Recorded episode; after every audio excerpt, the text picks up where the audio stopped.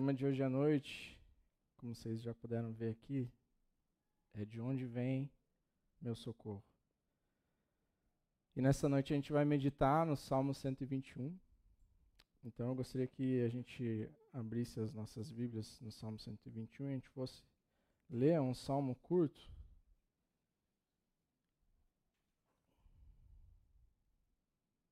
Então a gente consegue ler ele inteiro e depois a gente vai olhando verso a verso.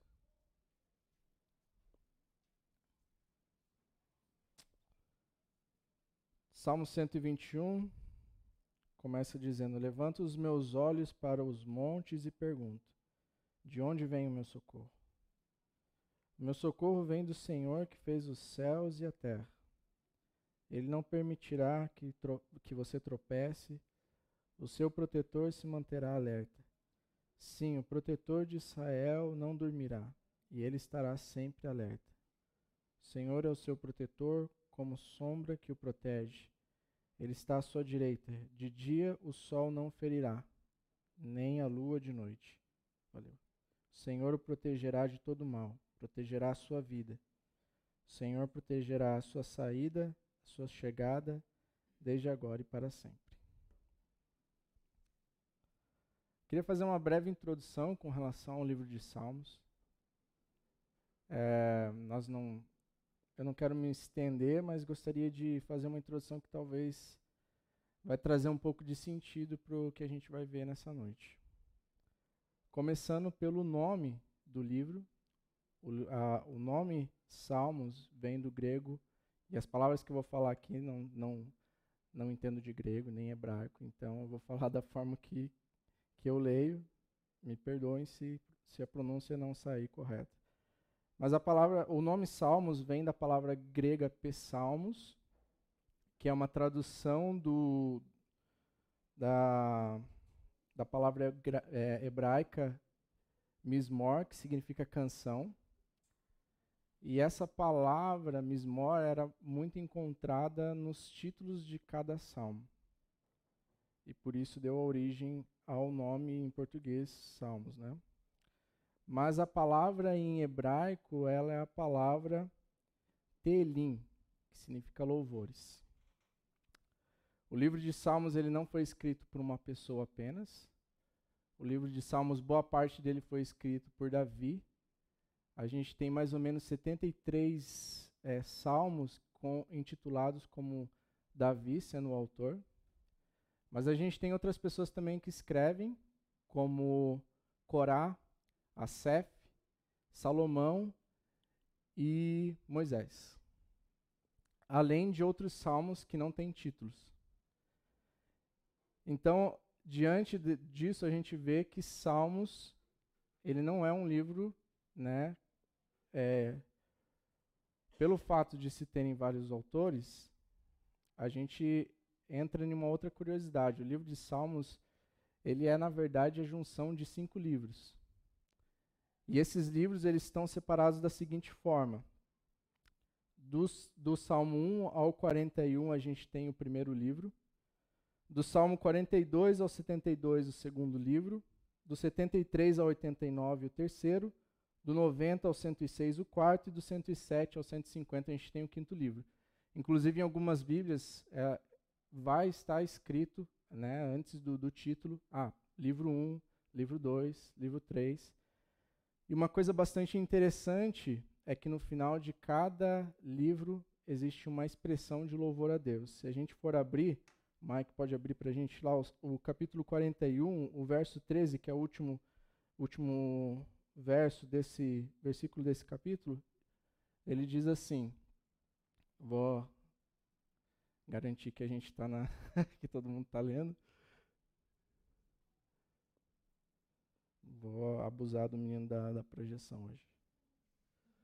Louvado seja o Senhor, o Deus de Israel, de eternidade a eternidade. Amém e amém. E assim se termina praticamente, né? na verdade, termina todos os livros, eles terminam desta forma. Então, o que a gente percebe até na vendo a origem da, da palavra Salmos, a gente vê que é um livro de cânticos, de louvores a Deus. Eram canções usadas na adoração pública a Deus. E é, é interessante que nós vemos isso, por exemplo, em Mateus 26, 30. Vamos lá, Mike, hoje. hoje vai trabalhar. Então, aqui a gente vê, é, só contextualizando um pouco essa passagem, aqui está numa época de era a época de Páscoa e, e Jesus havia ceado com os discípulos ali. Era a última ceia. Então diz que após a ceia, então cantaram um hino e saíram para o Monte das Oliveiras. E é interessante que provavelmente o que, que eles cantaram aqui? Eles cantaram salmos. E havia é, do Salmo 113 ao 118, que eles chamavam de Eléu. Provavelmente foi isso que eles cantaram, porque eram canções, esses salmos eram salmos específicos que eram utilizados na, nas festas judaicas. Então, quando eles estavam em uma época de festa, normalmente eles, os hinos que eles cantavam eram os hinos que se encontravam ali entre o Salmo 113 até o Salmo 18. O nosso salmo, o salmo que a gente leu nessa noite, o Salmo 121, ele faz parte do último livro de Salmos. E ele está dentro de uma sessão que começa do capítulo 120 até o capítulo 134. E essa sessão ela é chamada de Salmos de Romagem, ou Salmos dos, dos Degraus, Salmos das Peregrinações ou Cântico da Subida. Então ele tem por título, essa, essa sessão tem por título é, esses aqui que eu, que eu citei. Então, esses salmos eram salmos entoados né, durante a peregrinação do povo judeu até Jerusalém. Então, a gente sabe que Jerusalém era é, capital para o povo judeu, e lá havia ah, o templo havia construído sobre o Monte Moriá o templo na qual os judeus é, adoravam a Deus. Dentro desse templo, só para a gente ter ideia da importância desse templo para o povo, havia a Arca da Aliança. Dentro da Arca da Aliança, a gente tinha guardado a, as duas tábuas com os dez mandamentos. Então, era um, uma região extremamente importante e o povo judeu costumava, pelo menos uma vez ao ano, ir até o templo para adorar a Deus. Existem sete festas importantes na cultura judaica e existem três festas que, que fazem parte do calendário anual e que são bem importantes, que é a festa de Páscoa, a festa de tabernáculos e a festa de colheita, das colheitas. Então, Normalmente, um judeu, pelo menos uma vez ao ano, ele se, di se dirigia até Jerusalém para oferecer o seu sacrifício, para fazer a sua adoração a Deus.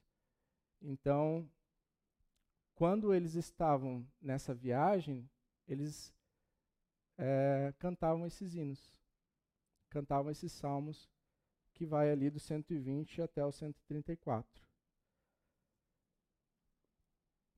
E isso já nos dá uma ideia de, sabe, como começa esse salmo.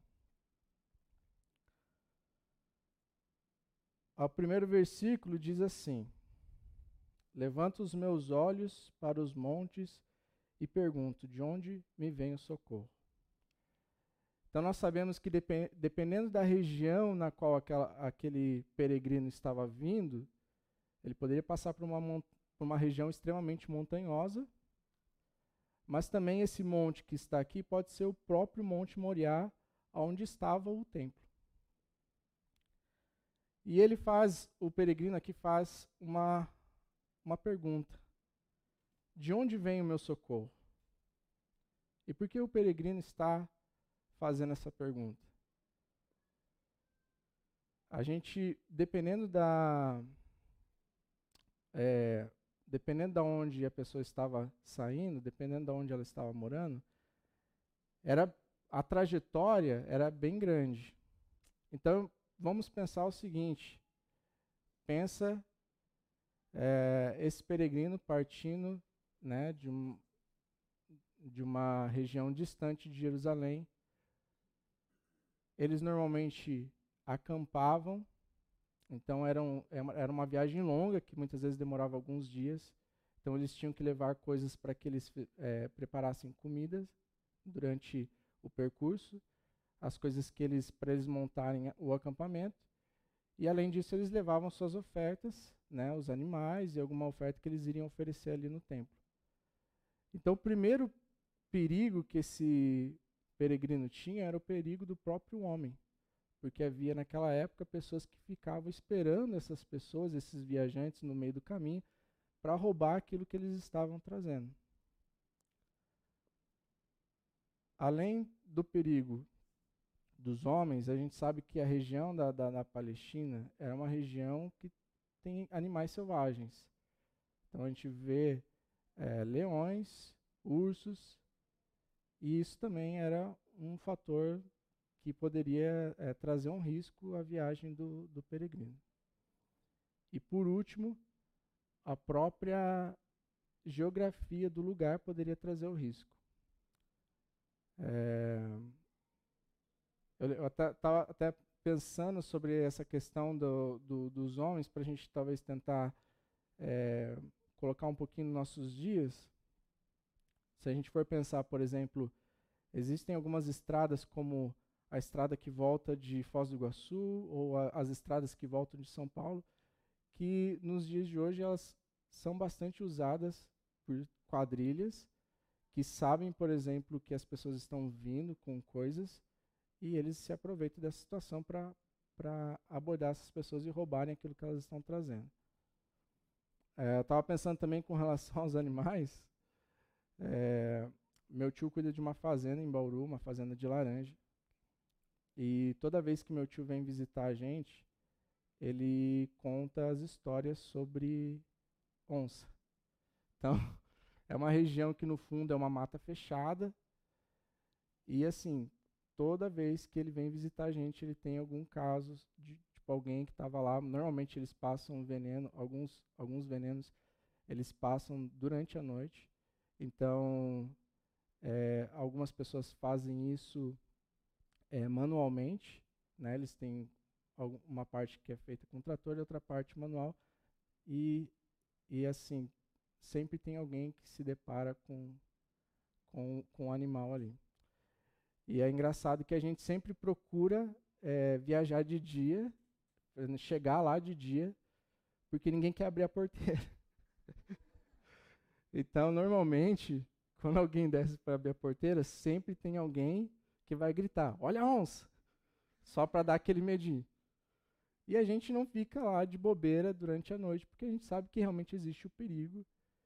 E por mais que alguns especialistas dizem que o, que a onça não vê a gente como, como uma presa, ninguém quer ficar de frente com uma onça.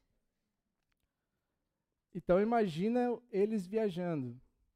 Havia sim o risco de serem roubados, de serem até mortos, havia o risco de animais e havia o risco da própria é, região, da, da, ali as montanhas, deslizamento de, de, de, de rochas e tudo mais. Sábado, é, sábado passado a gente foi fazer um, uma trilha, né? E é um, é um lugar né, extremamente legal, bacana, mas a gente escolheu né, fazer a, a, a trilha mais difícil. E quase ficamos por lá. E quase que o nosso pastor não, não está no nosso meio hoje. Mas existia uma estrutura, havia cordas, né, havia sinalização e tudo mais. E mesmo assim, teve um rapaz que foi na nossa frente, que estava na nossa frente, não estava com a gente, mas ele escorregou. Cara, e ele, tipo assim, literalmente rolou. Um negócio assim, cara, que pensei, caramba, o cara, tipo assim, deve ter se machucado bastante. E graças a Deus não aconteceu nada, mas a gente vê uma, uma, uma trilha, né, uma coisa tão. Era uma, é uma trilha pequena e mesmo assim um risco tão grande, mesmo com toda a estrutura que a gente tinha. E a, e a primeira coisa que eu penso nessa, quando eu, quando eu olho para isso, até quando eu olhei para o cara caindo, eu pensei, cara, que ele não bata a cabeça, porque é, é uma primeira coisa que a gente pensa. Não sei, eu penso pelo fato de que alguns aqui sabem que eu, te, eu tenho um, um tio que faleceu há pouco tempo e ele caiu no banheiro, ele bateu a cabeça e ficou acho que mais de 15 anos em estado vegetativo. E ele chegou a falecer porque o corpo dele já não aguentava mais. Então, a gente con consegue ver é, que, não, que a viagem não é simplesmente, cara, é só alguns dias caminhando e tudo mais e é de boa. Não, havia um risco. E o peregrino sabia desse risco. E sabendo de, desse risco, ele fala: de onde vem meu socorro?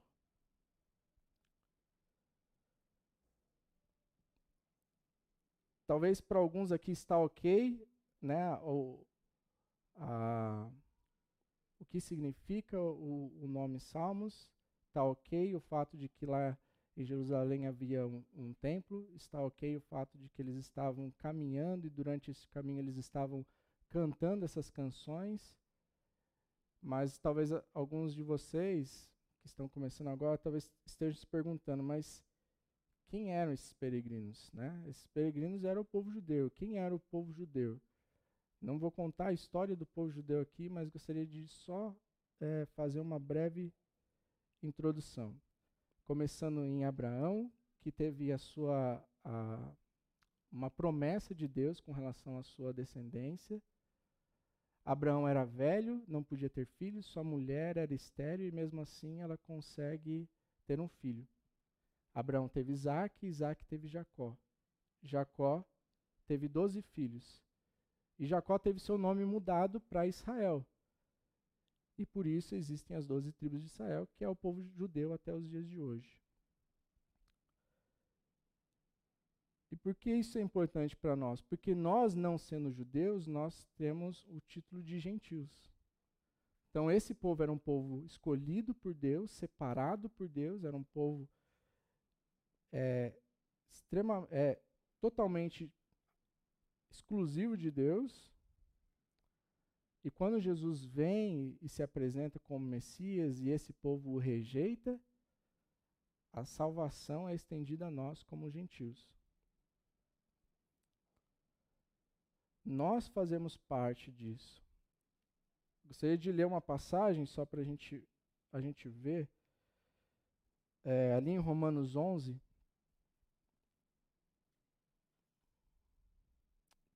versículo 17 e 20 diz assim: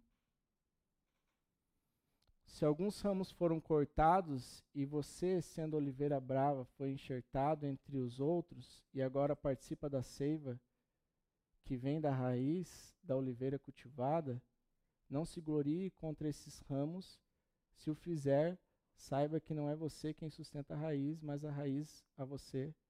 Então você dirá: Os ramos foram cortados para que eu fosse enxertado. Está certo, eles, porém, foram cortados devido à incredulidade e você permanece pela fé, não se orgulhe.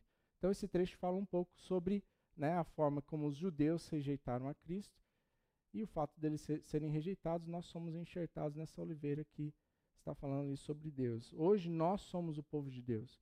Nós somos esse povo escolhido, somos o povo separado.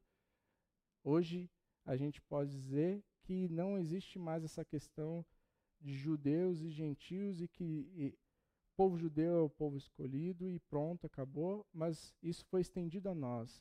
A salvação. Nós fazemos parte da família de Deus hoje, assim como eles.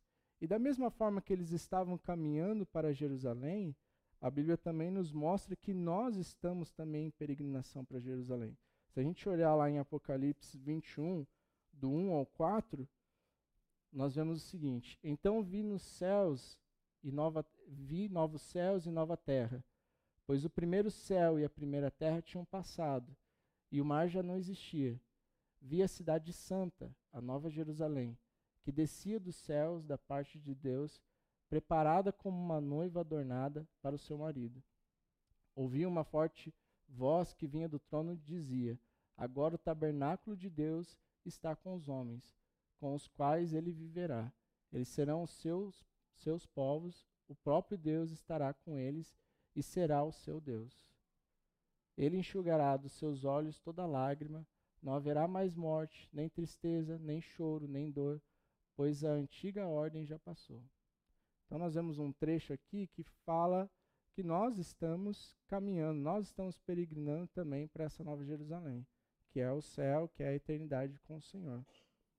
Da mesma forma, a gente repara também que ele fala que nesse lugar não haverá mais choro, dor, sofrimento, ou seja, essas coisas ainda nós estamos sujeitos a essas coisas enquanto nós estamos na nossa peregrinação à Nova Jerusalém. Então, durante a nossa caminhada até a Nova Jerusalém, nós podemos sofrer os ataques dos homens. Às vezes podem vir pessoas que tentam roubar a nossa fé e a nossa esperança em Cristo. Nós é, vemos, por exemplo, que o diabo, lá em 1 Pedro 5,8, é usada a figura de um animal, dizendo: estejam alertas e vigiem. O diabo, inimigo de vocês, anda ao redor como leão, rugindo e procurando a quem possa devorar. Então, nós temos também o inimigo das nossas almas, que é Satanás, que vai tentar contra nós enquanto nós estamos nessa jornada de peregrinação. E nós temos o próprio fato, se a gente for tirar todos os problemas que a gente pode passar com, com seres humanos ou com o próprio Satanás tentando contra as nossas vidas, a própria caminhada, a própria vida cristã é uma vida que não é fácil, que tem as suas adversidades, que tem é, suas dificuldades. Nós vemos que, que Paulo ele vai falar que a nossa luta não é contra, é, desculpe, que uh, nós, nosso espírito deseja alguma coisa, mas é, existe também o desejo da nossa carne. E eles lutam, e isso é uma coisa constante.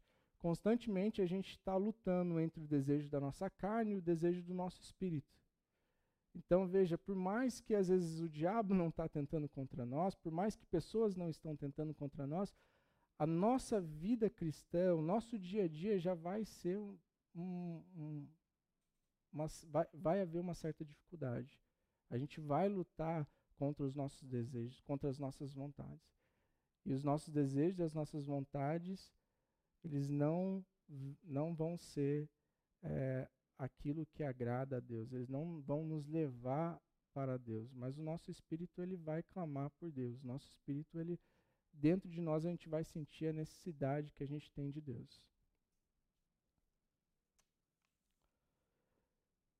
Então, no versículo 2, o peregrino fala, ele, ele pergunta no versículo 1 e responde no versículo 2, dizendo assim: O meu socorro vem do Senhor que fez os céus e a terra. Então, o peregrino sabe que, que o socorro dele vem daquele que criou os homens, daquele que criou os animais, daquele que criou todo o meio ambiente que criou toda aquela área né, geográfica. Então, seu socorro vem daquele que não só criou, mas que também sustenta todas as coisas. Se alguém pode livrar esse peregrino durante a sua jornada de alguma coisa, vai ser aquele que criou essas coisas. E é isso que a gente precisa, na nossa caminhada, lembrar de que Deus não é somente o Criador, mas Ele também sustenta todas as coisas. E e Deus ele está ali presente e não, não há nada que foge do controle das mãos de Deus. Todas as coisas estão é, debaixo da, da, das mãos do Senhor. Veja que Jesus fala em, em João 16, 33.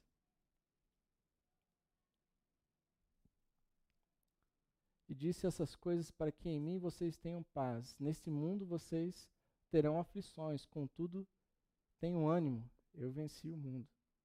Então Jesus, ele nos dá uma, uma palavra de, de esperança. Porque existe sim a dificuldade que a gente vai passar na nossa vida, nossa caminhada com Cristo. Mas Jesus ele nos dá essa essa palavra de ânimo dizendo que da mesma forma que ele venceu, nós também poderíamos vencer. E diante dessas coisas, o peregrino vai falar aqui de como o socorro de Deus virá, como funciona essa questão, como Deus vai me proteger, como Deus vai me guardar, o que o Senhor vai fazer para me guardar. Então, versículo 3 ao 4 diz assim: Ele não permitirá que você tropece, seu protetor se manterá alerta. Sim, o protetor de Israel não dormirá, ele estará sempre alerta. Então, a primeira promessa de Deus é que Deus vai nos guardar em todo lugar. Ele não vai deixar com que os nossos pés vacilem, ele não vai deixar com que a gente se escorregue ele vai nos sustentar. A gente vê é, aqui mesmo, em volta da, da, da nossa igreja, algumas casas elas possuem guaritas. E normalmente de dia, se você passa, você não vê ninguém nessas guaritas, mas à noite tem alguém lá. Por que à noite? Porque a pessoa que está morando ali, ela quer ter segurança, uma paz, uma tranquilidade que durante a noite ela vai poder dormir e ninguém vai entrar na sua casa. E ele fala aqui que Deus, ele, em algumas versões, fala é, que o Senhor não dorme e não dormita. O Senhor, o Senhor não só não dorme, mas ele também não tira aquele cochilo. Justamente para nos dar essa segurança de que, cara, não vai ter uma situação em que Deus deu um cochilo e, opa, fugiu do controle. Espera aí, o que, que aconteceu? O Senhor não dorme.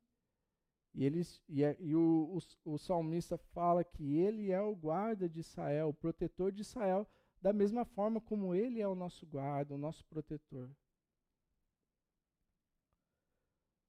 E isso nos traz segurança, porque se a gente for pensar em um vigia que cochila, a gente não deixaria com que ele continuasse nesse cargo, provavelmente a gente colocaria outra pessoa lá. Porque justamente a gente está colocando essa pessoa lá, porque a gente quer ter paz quer descansar e quer saber que nada, vai, nada de mal vai acontecer. Normalmente é isso que as pessoas procuram quando elas colocam um vigia noturno ali para guardar sua casa. Então existe essa promessa de que o Senhor os guardaria e o Senhor nos guarda em todo lugar, em toda a, a situação.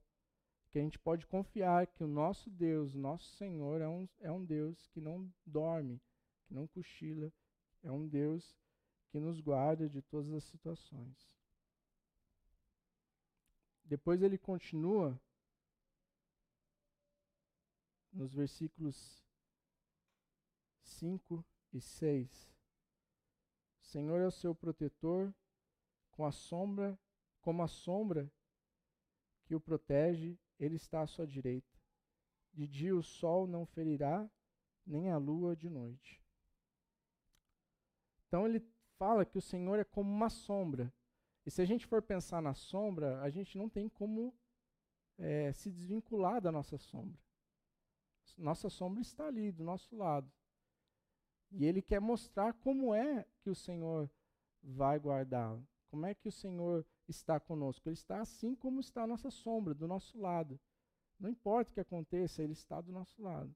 Às vezes tem situações que a gente passa que a gente pode sentir que Deus não está do nosso lado ou que Deus às vezes até está dormindo, ou que Deus não está nos ouvindo, ou que em algum, em algum momento da vida a gente passa situações em, onde a gente pensa, cara, eu acho que Deus não está presente, Deus não está é, no barco comigo, não está nessa situação comigo.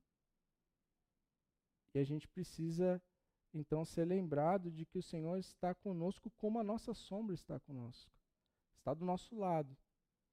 Então não vai ter nenhum momento da nossa vida em que a gente é, vai estar sozinho. Se a gente estiver realmente com o Senhor, não vai haver momentos na nossa vida que a gente vai estar sozinho. Talvez tenha situações, sim, que a gente sinta, sinta-se dessa forma. A gente às vezes não, a gente não vê Deus e às vezes a gente parece que está clamando e não tem uma resposta. A gente pode sentir que a gente está de certa forma abandonado. Mas a gente precisa lembrar de que o Senhor está do nosso lado como está a nossa sombra. E ele não se separa de nós. Até fala: quem poderá nos separar do amor de Deus? Não há nada que pode nos separar do seu amor. E a gente precisa lembrar disso.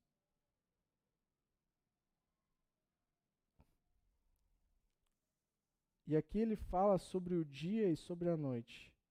Então, ele, haviam situações perigosas durante o dia, haviam situações perigosas durante a noite. E o que eu gostaria que a gente meditasse é o que será que tem preocupado, que tem nos preocupado durante o dia, o que será que tem nos preocupado durante a noite? Ou será que as situações que nos preocupam durante o dia também nos acompanham à noite? Tem alguma coisa que tem tirado a nossa paz? Tem alguma coisa que tem tirado o nosso sono? Eles tinham os, é, essa região era uma região que à noite era é, durante o dia era calor extremo e as noites eram frias. Existe também, algum, alguns estudiosos dizem que a condição da, da região, junto com, com areia e tudo mais, seria o motivo de algumas pessoas, de tantas pessoas cegas na região. Então, uma região extremamente clara, é, com muita areia, não, não havia nenhum, nada para se proteger, para é, lubrificar os, os, olhos. E durante a noite tinha toda essa, situação que muitas vezes as pessoas poderiam aproveitar para roubá-los, os animais poderiam atacá-los, enfim. Haviam situações em que eles, eles estariam preocupados com coisas ruins que poderiam acontecer com eles durante o dia e coisas ruins que poderiam acontecer com eles à noite. E eu gostaria que a gente pensasse, sabe, o que, que tem nos realmente nos preocupado, quais situações a gente tem passado. Às vezes a gente, durante o dia, a gente está no nosso trabalho e a gente tem problemas lá. Às vezes durante a noite a gente está com a nossa família e às vezes tem coisas acontecendo, a gente está com problema. Sabe, o que, que tem tirado a nossa paz? A gente tem que voltar e lembrar que existe essa promessa do Senhor de nos guardar, de ser com a gente do nosso lado. Então não importa o que a gente está passando, a situação que a gente está passando, seja ela de dia, seja ela de noite, seja ao a gente sair da casa ou a gente entrar na nossa casa, lembrar de que o Senhor é aquele que está do nosso lado. Versículo 7 diz assim: Senhor protegerá de todo mal, protegerá a sua vida. Em algumas traduções, é, ele fala que irá proteger a sua alma. E quando nós pensamos na nossa jornada, a, nessa caminhada à Nova Jerusalém, na nossa vida cristã, e nós pensamos aqui sobre o Senhor guardando e protegendo a nossa alma, a gente pode é, ver que essa é uma, uma promessa extremamente importante para nós, porque o mundo hoje ele vive totalmente contrário ao Senhor. Na verdade, desde a queda, o sistema ele não é um sistema que te leva até Deus, ele é um sistema que vai te levar na direção contrária a Deus. Então a gente vê muitas vezes é, que tudo que nos rodeia, de certa forma, tenta nos levar para uma direção que nos afasta de Deus. Então a gente muitas vezes vê em música, em arte, em filme, em novela, princípios, coisas que de certa forma são extremamente desagradáveis aos olhos de Deus. Mas é interessante é, que mesmo assim Deus não nos pega e nos livra dessas coisas. Mas Deus, ele está conosco no meio dessas coisas. Em 1 João 5,19, Jesus vai falar. Mike.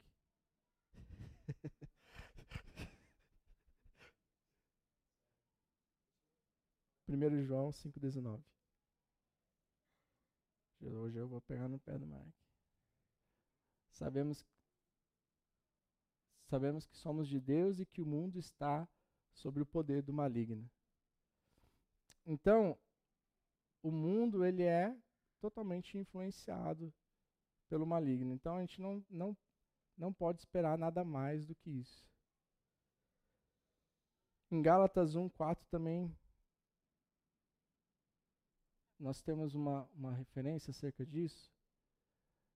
Fala assim: que se entregou a si mesmo por nossos pecados, a fim de nos resgatar desta presente era perversa, segundo a vontade de Deus e Pai. Desta, então veja ali, nos resgatar desta presente era perversa. Então, o mundo é um mundo que não está nos levando até Deus. Ele vai nos levar na direção contrária a Deus. Só que é, é interessante a gente, não só interessante, mas importante a gente lembrar aquilo que Jesus disse em João 17,15. Não rogo que os tire do mundo, mas que os proteja do maligno. Então a ideia não é nos tirar deste mundo, mas nos proteger. Porque afinal, nós estamos neste mundo para levar o evangelho. Então, é, existem alguns grupos de cristãos que eles pegam e se afastam dessas coisas. Eles não querem estar no mundo. Eles querem viver longe. Eles não querem ter contato nenhum, esquecendo que no mundo estão as pessoas que realmente precisam de Cristo.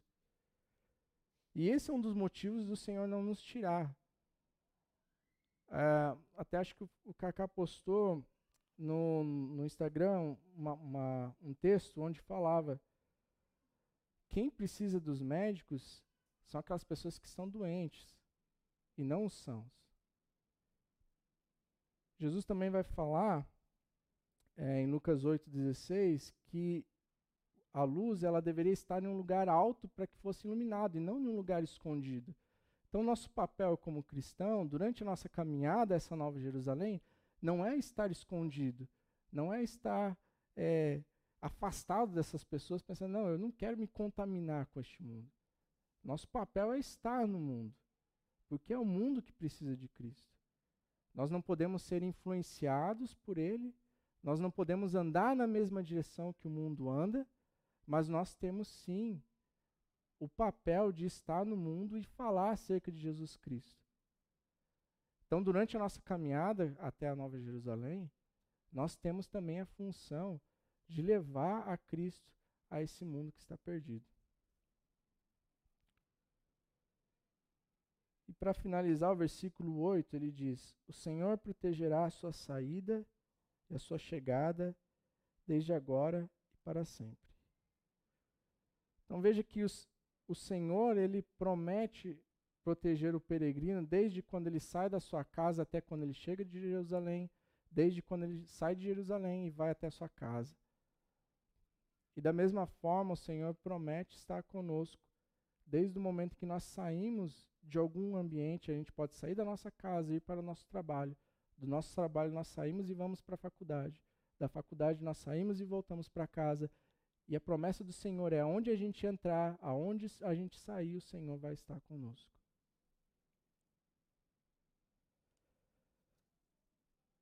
Eu sei que se a gente perguntar, por exemplo, de onde vem meu socorro, a gente rapidamente vai dizer, ó, meu socorro vem do Senhor, é uma resposta simples.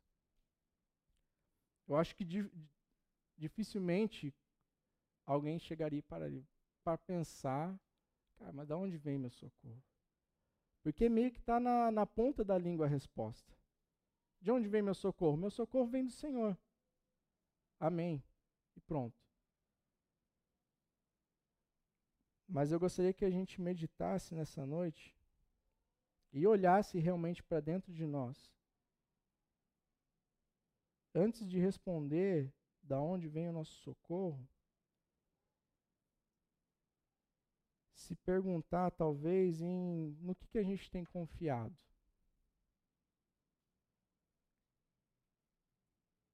Porque talvez isso nos mostre da onde realmente está vindo nosso socorro. Porque muitos vão confiar nas suas habilidades, muitos vão confiar nos seus bens, muitos confiam na sua, no seu intelecto, muitos confiam na, no nível educacional que receberam. Talvez isso mostre onde realmente da onde realmente vem o nosso socorro. Sabe, em momentos difíceis, em situações difíceis, durante a nossa caminhada com Cristo, nos momentos difíceis, aonde a gente tem se apoiado, no que a gente tem se apoiado, em quem a gente tem confiado, aonde está a nossa esperança? Porque daí realmente vai vir a resposta sincera de onde realmente vem o nosso socorro. A ideia aqui não é só falar, ah, o Senhor te guarda, o Senhor te protege, o Senhor é contigo. Porque muitas vezes isso a gente já sabe. Mas a aplicação prática disso que é importante. A gente olhar para dentro do nosso coração e ver onde realmente a gente tem se apoiado. No que a gente tem se apoiado. Me lembra um pouco daquele jovem rico que a gente estudou algum tempo atrás, que ele estava fazendo tudo o que o Senhor queria. Né? Ele, ele guardava os mandamentos e tudo mais. Quando o Senhor falou assim, então tá bom. Então vende tudo e me segue. Ele dá um passo para trás Opa, nas minhas riquezas não. Então, até que ponto, até que nível realmente nosso socorro vem do Senhor? O Cacá sempre fala assim: ah, lá em casa a gente primeiro ora, depois dá um remédio. Porque essa é a vida do crente. Essa é a vida do cristão. Primeiro a gente vai até Deus. Primeiro a gente vai clamar a Deus. Porque Ele é o nosso socorro, Ele é a nossa esperança.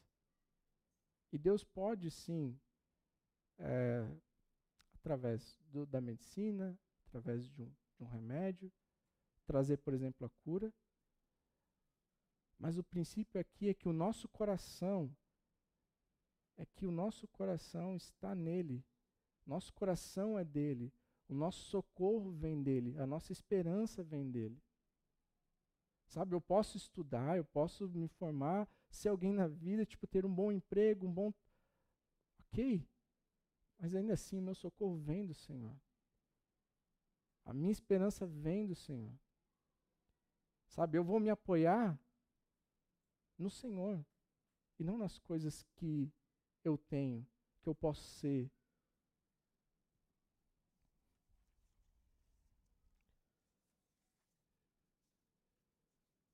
E aí eu eu faço mais uma pergunta nessa noite para nós meditarmos aonde está o nosso coração.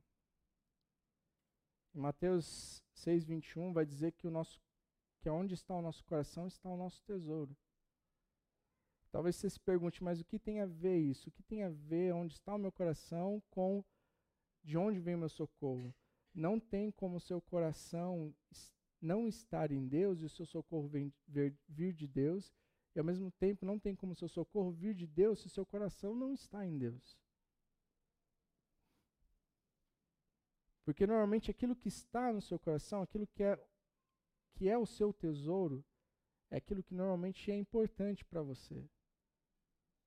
E se Deus não for importante para você, se você estiver apoiado em alguma outra coisa que não seja Deus, provavelmente a resposta para essa pergunta, de onde vem o seu socorro, não vai ser Deus, embora você diga que é Deus.